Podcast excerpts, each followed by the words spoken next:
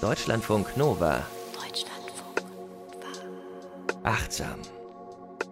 Mit Mai Hörn und Diane. Schön, dass ihr wieder dabei seid bei Achtsam. Und achtsam bedeutet für uns ja sehr viele, Mai Hörn, ne? Ja, wir haben immer wieder unterschiedliche Ideen, wie wir das Thema Achtsamkeit mit Alltagsthemen vernetzen, verbinden können, ja. Und das Schöne ist ja auch, Mahjong ist Psychologin und Verhaltenstherapeutin in Ausbildung.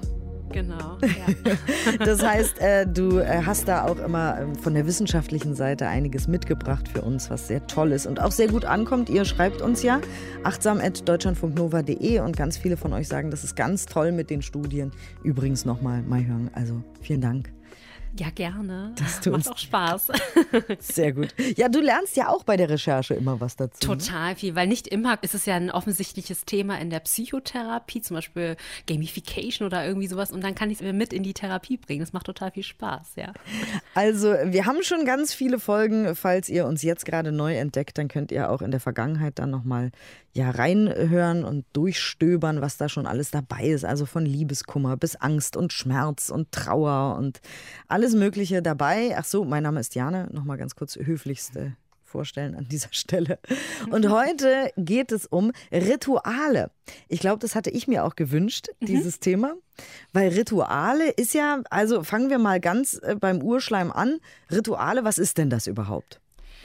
Ähm, es gibt viele Definitionen, habe ich gesehen, aber eine, die ich ganz knackig fand, war, dass ein Ritual eine symbolische Aktivität ist, die häufig wiederholt äh, durchgeführt wird und Verhaltensweisen mit festen episodischen Abfolgen beinhaltet. Und häufig wird auch ein bestimmtes Ziel beabsichtigt. Also das kann sein, dass man eine bestimmte Emotion irgendwie bearbeiten will oder vielleicht auch gut in den Tag starten will. Also man macht es nicht einfach so absichtslos. Und aus psychologischer Perspektive ist ein Ritual erstmal eine starre Abfolge von Handlungsschritten. Und das auch wichtig ist, es sind sind Verhaltensweisen, die dabei sind bei einem Ritual. Also man denkt sich nicht nur so ein Ritual. Rituale lösen aber auch ganz, ganz viel Emotionen aus äh, bei uns. Und wir haben das vielleicht gar nicht so auf dem Schirm, aber zum Beispiel Weihnachtsrituale. Ne? Immer um mhm. Weihnachten rum unterhält man sich darüber, was gibt es bei euch zu essen. Und da gibt es dann irgendwie Würstchen mit Kartoffelsalat oder Forelle. Und die Leute, die das erzählen, die sind immer total beseelt und irgendwie engagiert und sagen, oh, wir machen immer an Weihnachten das und das und dann passiert immer das und das. Mir hat neulich hier eine Arbeitskollegin erzählt, dass es so Lachkartoffeln gibt, also diese Kartoffelröstis mit Lachgesichtern drauf. Das habe ich noch nie gehört. Ah, so Smileys. Doch, ja. doch, doch, doch, ich, ich kenne das ja. Und wie süß. Wie süß, oder? Und das ist halt ein Weihnachtsritual bei denen zum Beispiel.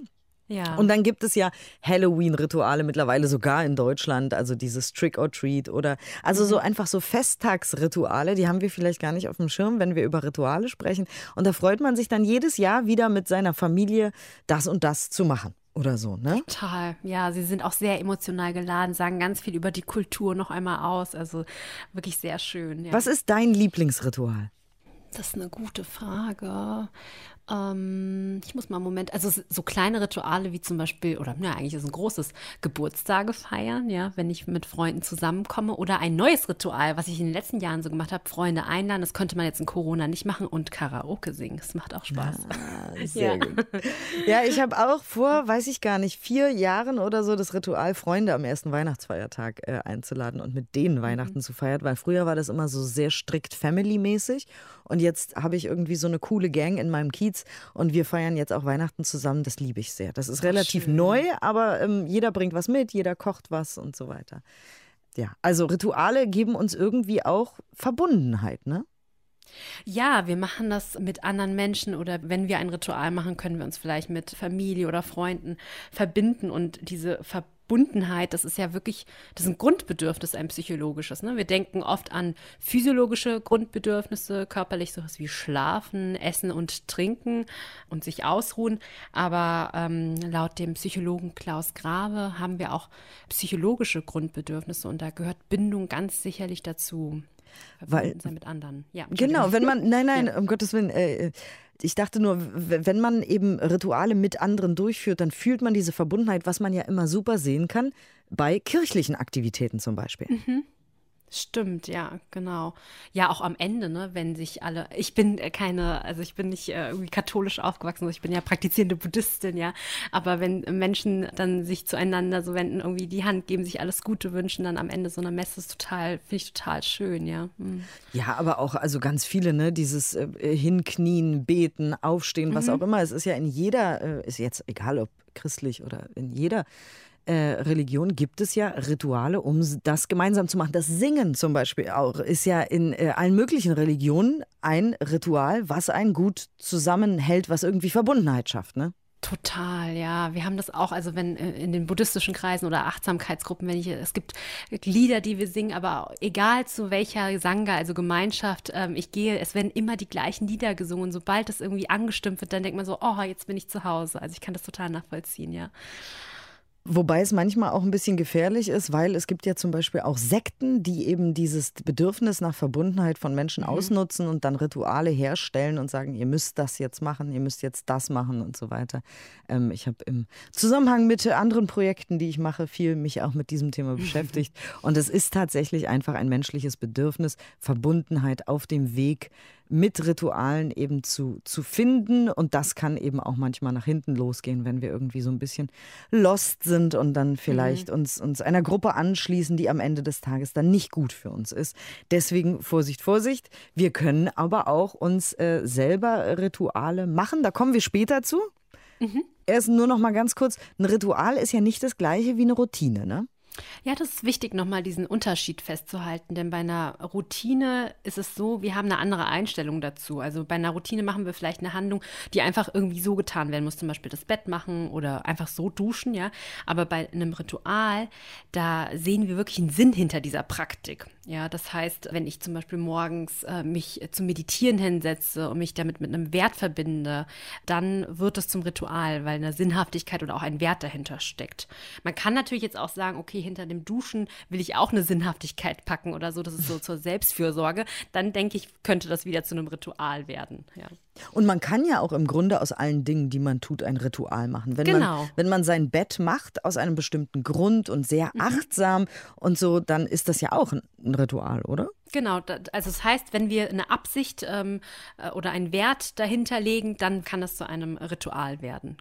Okay, also Essen, Duschen, Bett machen, was auch immer wir wollen. Wir können daraus ein Ritual machen. Jetzt hatte ich ja den Wert der Verbundenheit, wir reden ja hier auch immer gerne über Werte, genannt. Jetzt gibt es noch den Wert mit Ritualen verwoben, ist auch Sicherheit, ne? Ja, denn wenn wir ein Ritual haben und wir führen das gleichmäßig durch, dann wissen wir ja, wie unsere nächste Stunde vielleicht zum Beispiel aussieht. Wir kennen quasi ja das Ergebnis davon und das gibt einem das Gefühl von Sicherheit und auch Kontrolle. Und dieses Sicherheit und Kontrolle bzw. Orientierung zu haben, das ist auch ein wichtiges psychologisches Grundbedürfnis des Menschen.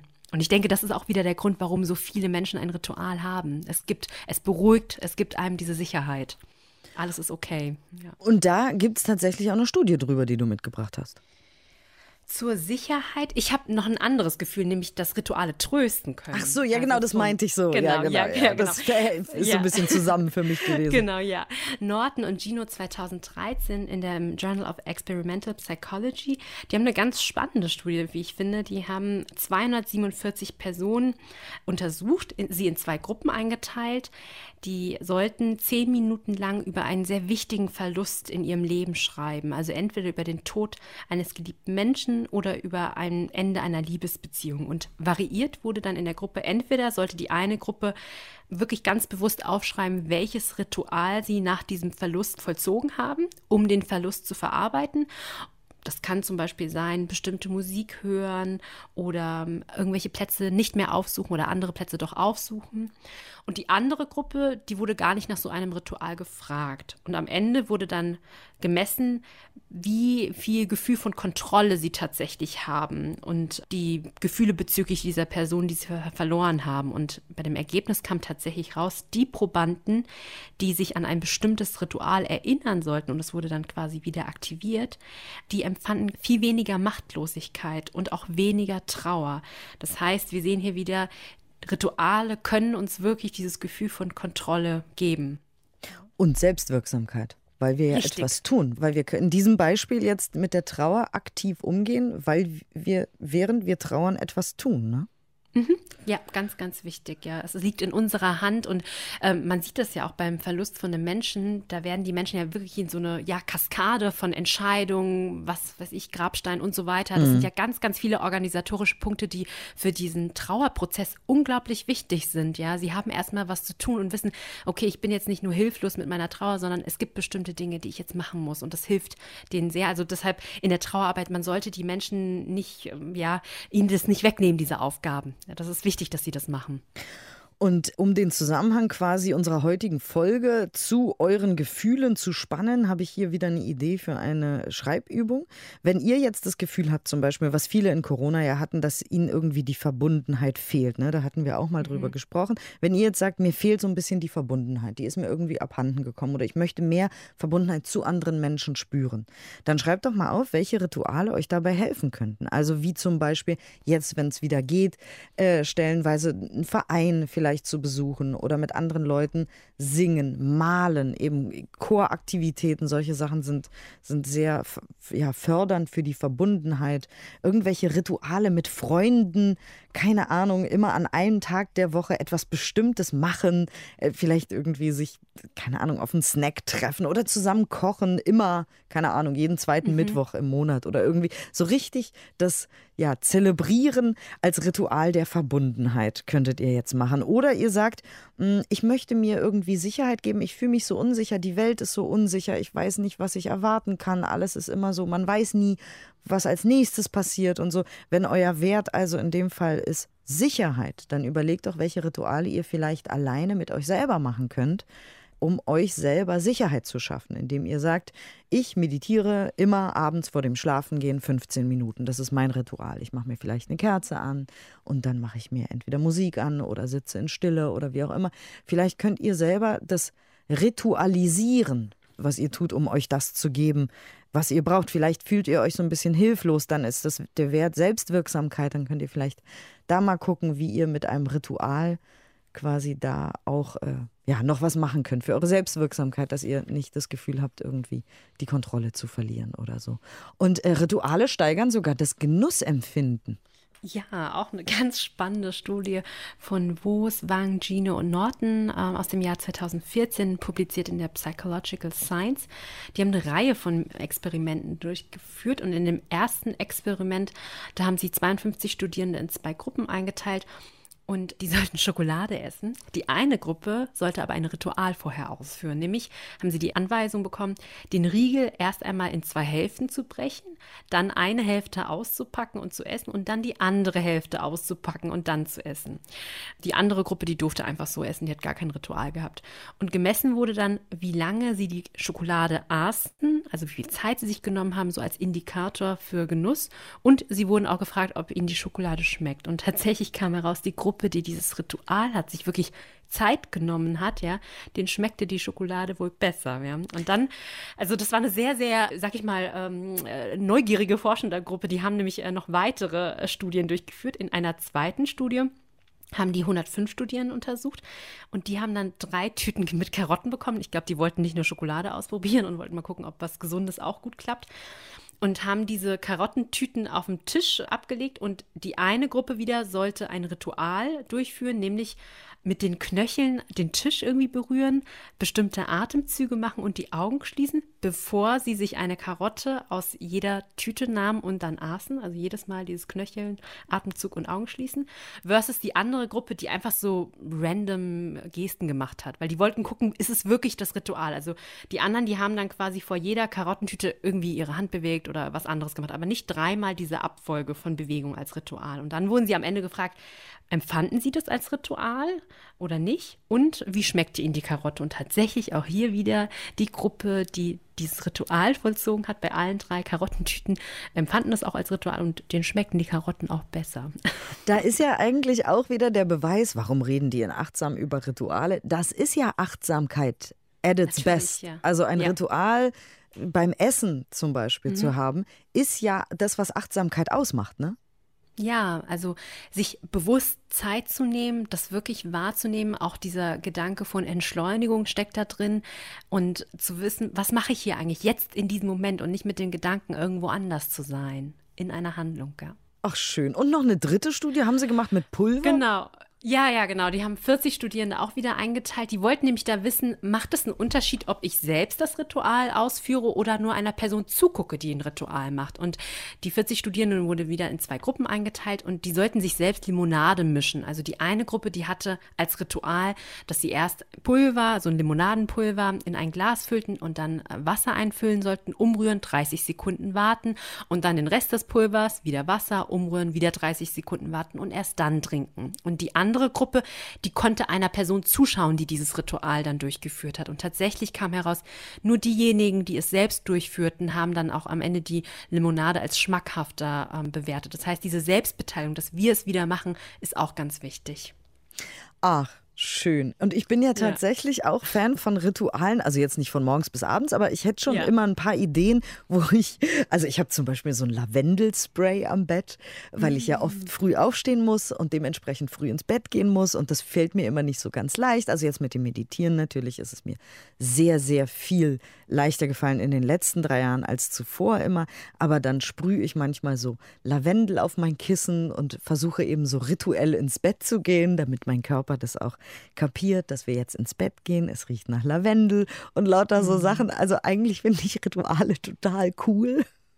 Ja, es ist auch eine, wirklich eine Form wieder der Selbstfürsorge. Ich habe auch, ich habe eine Lieblingskerze und ich äh, mag es gern, mich um mein äh, Gesicht zu kümmern und ich mag auch so Aromatherapie, einfach irgendwie Öle zu haben mit verschiedenen Gerüchen oder so und ähm, ja, fühle mich da sehr wohlig, wenn ich mich dann um mich selbst kümmern kann.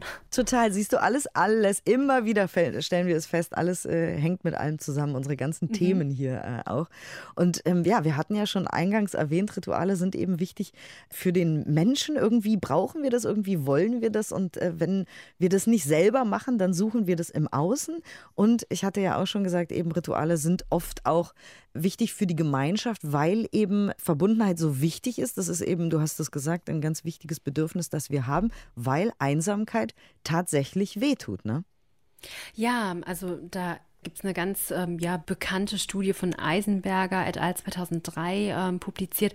Die haben einfach geguckt, was passiert denn eigentlich, wenn Menschen sich einsam fühlen im Gehirn. Und äh, die Probanden wurden da im MRT untersucht und in diesem Experiment wurde quasi variiert oder manipuliert, dass die Probanden sich einsam und ausgeschlossen fühlten. Die sollten Ping-Pong spielen oder ihnen wurde gesagt, dass Ping-Pong gespielt wurde.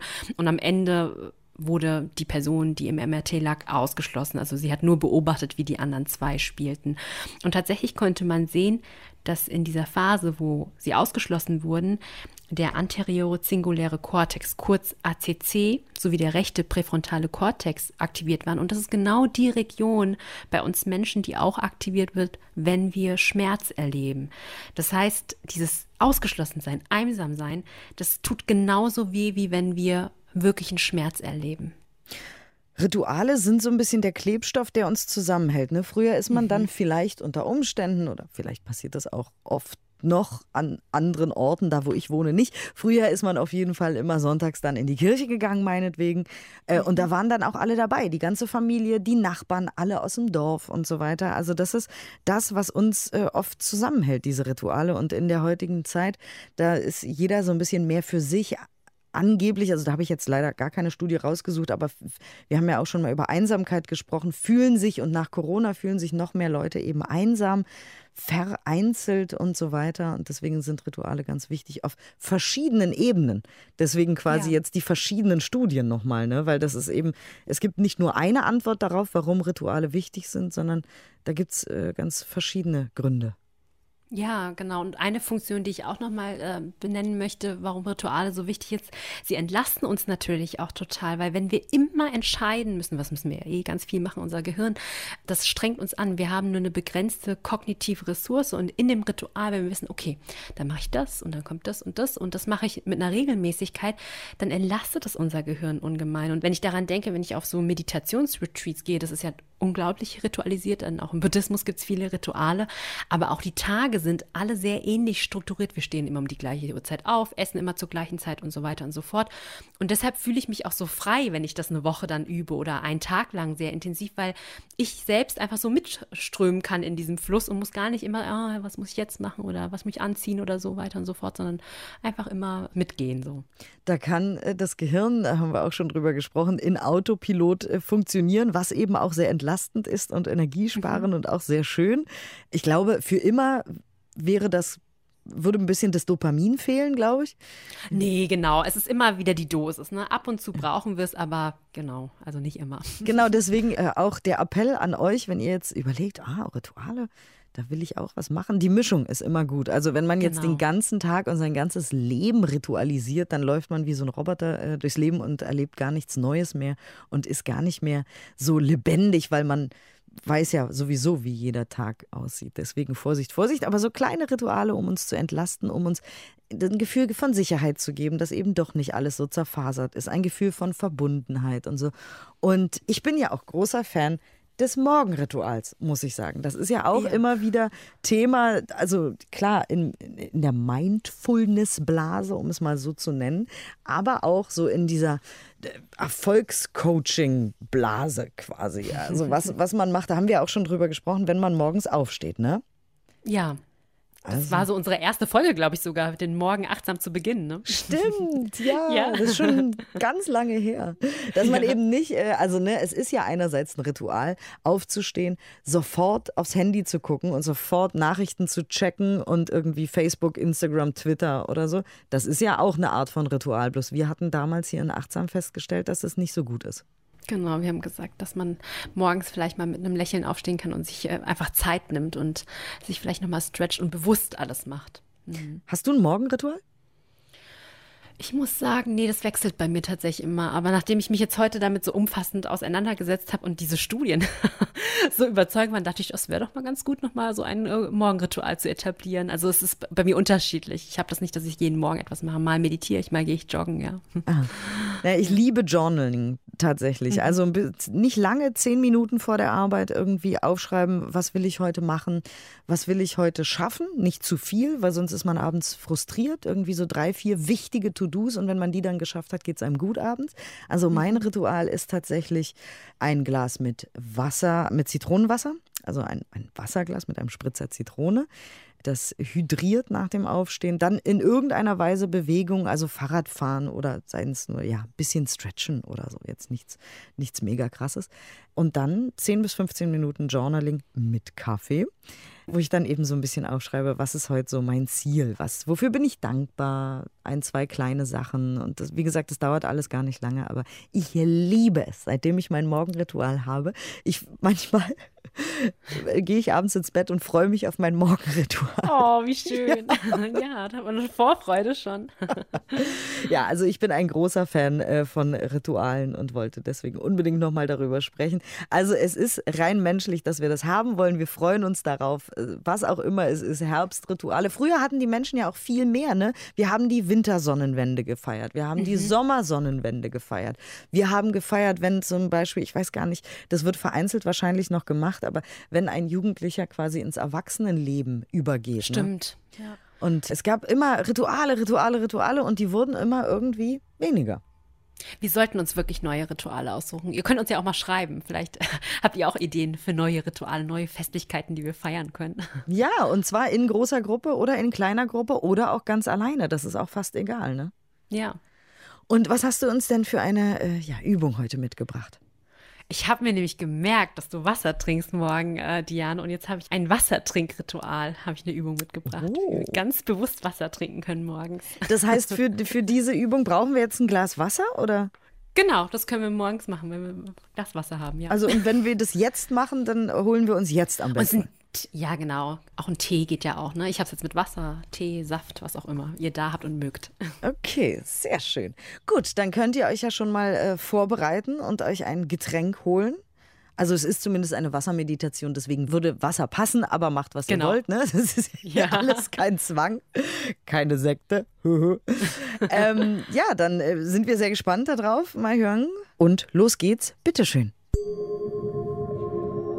Für dein morgendliches Ritual lade ich dich nun ein, ganz bewusst ein Glas Wasser zu trinken. Während du in die Küche gehst, kannst du etwas langsamer als gewöhnlich gehen und jeden Schritt ganz bewusst wahrnehmen. Es gibt nun nichts anderes zu tun. Mit jedem Schritt nimmst du einen bewussten Atemzug und nährst damit deinen Körper.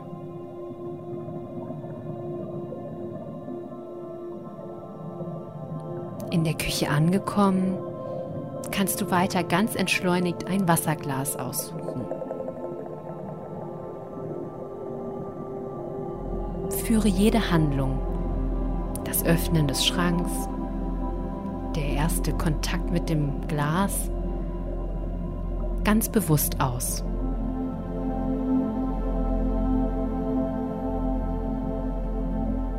Fülle nun das Glas mit Wasser, entweder aus der Flasche oder aus dem Wasserhahn.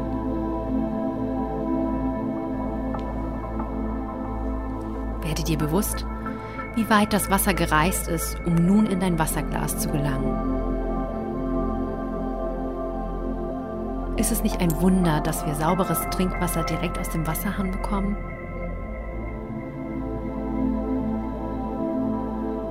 Betrachte das Wasser einen Moment. Vielleicht magst du noch dein Wasser mit Zitronensaft oder einem Stückchen Gurke oder Ingwer anreichern. Und betrachte alles mit dem Auge eines neugierigen Kindes. Zitrone, der Ingwer und die Gurke. Woher kommen sie? Welche Entwicklung haben sie hinter sich? Vom Samen bis zur Frucht.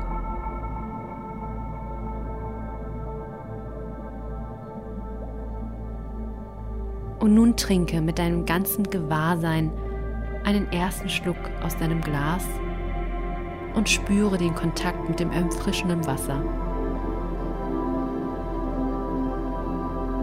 Was kannst du schmecken? Welche Bilder kommen dir?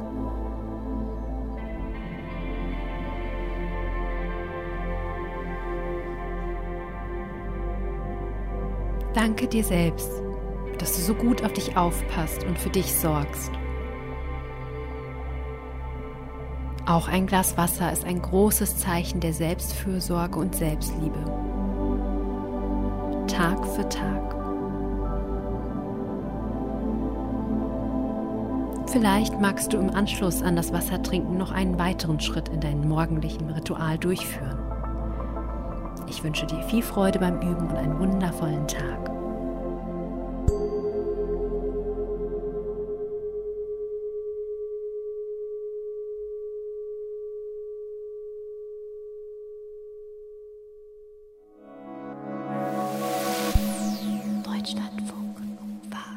Mehr Deutschlandfunk Nova Podcasts findet ihr bei Apple Podcasts, Spotify, in der Audiothek-App und auf deutschlandfunknova.de.